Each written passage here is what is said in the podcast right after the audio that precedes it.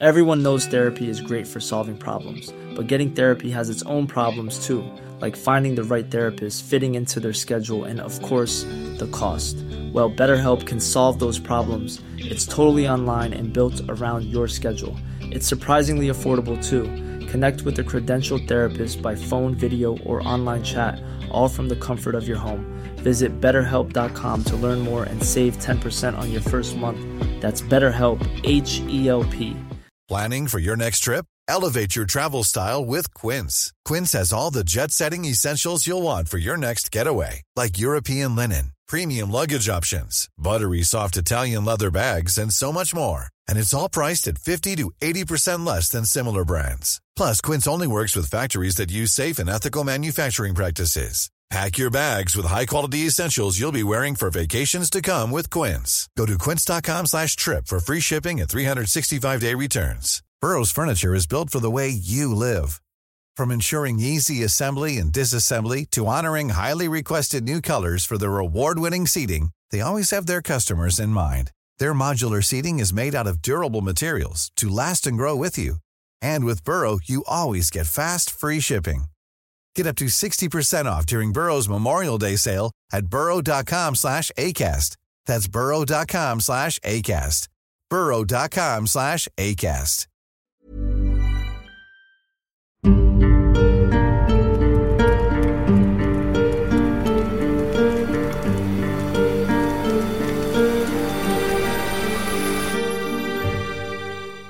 Bonjour et bienvenue dans ce nouveau Curiosity. Aujourd'hui, nous allons parler d'une cascade qui est devenue un véritable symbole de la chute du polythéisme face au christianisme. Et pour ça, direction le nord-ouest de l'Europe, en Islande.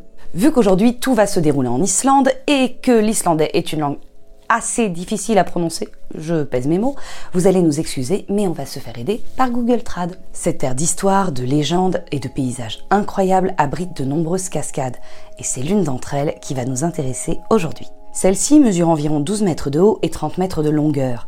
Elle se trouve sur le fleuve, dans la région de et se nomme la que l'on pourrait traduire par la cascade des dieux. Bien que cette traduction, la cascade des dieux, soit la plus courante, certains pensent que l'on pourrait également traduire par la cascade des chefs de clan, signifiant bien dieu, mais signifiant chef de clan. Ce qui ne serait pas illogique au vu des légendes qui accompagnent cet endroit, mais ça on va faire le lien un petit peu après. Quoi qu'il en soit, pour le linguiste Sigmundsson, c'est bien en référence au dieu nordique que ce nom a été donné, et, toujours pour lui, ce nom a pour origine deux rochers près des chutes, qui ressembleraient, ou du moins qui auraient ressemblé à une époque, à des idoles de divinité. Cependant, pour une grande majorité d'Islandais, c'est une toute autre histoire qui aurait baptisé cette cascade. Il est dit qu'en l'an 1000, aurait jeté ses propres idoles de dieux nordiques dans la cascade, après qu'il ait décidé, en tant que, ou si vous préférez, en tant que diseur de loi, de convertir le pays au christianisme. Ce geste aurait eu pour but de montrer que, lui-même, chef de clan et prêtre, renonçait aux anciens dieux.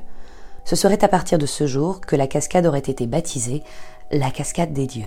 C'est d'ailleurs en s'appuyant sur ce même événement que la traduction cascade des chefs de clan pourrait prendre sens.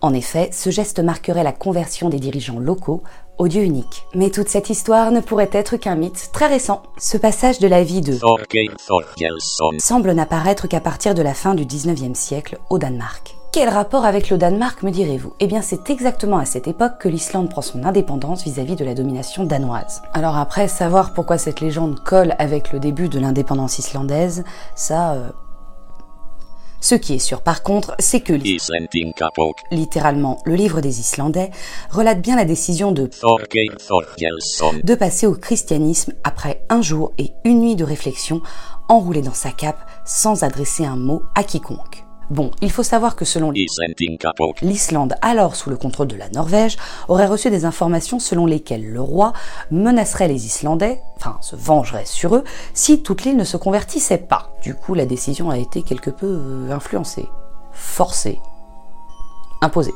Quoi qu'il en soit, le livre ne confirme pas l'histoire qui lit le nom de la cascade à la chute des idoles. Finalement, c'est peut-être bien le linguiste Sigmundsson qui a raison quand il dit que la cascade tire son nom de deux rochers ressemblant aux anciens dieux? Malgré tout, cette légende a tout de même fini par être illustrée sur une des fenêtres de l'église, une ville non loin des cascades. Mais celle-ci a été achevée en 1940, donc bien après que la légende ait vu le jour. En plus de cette histoire, il existe également des croyances et des légendes locales qui entourent la cascade.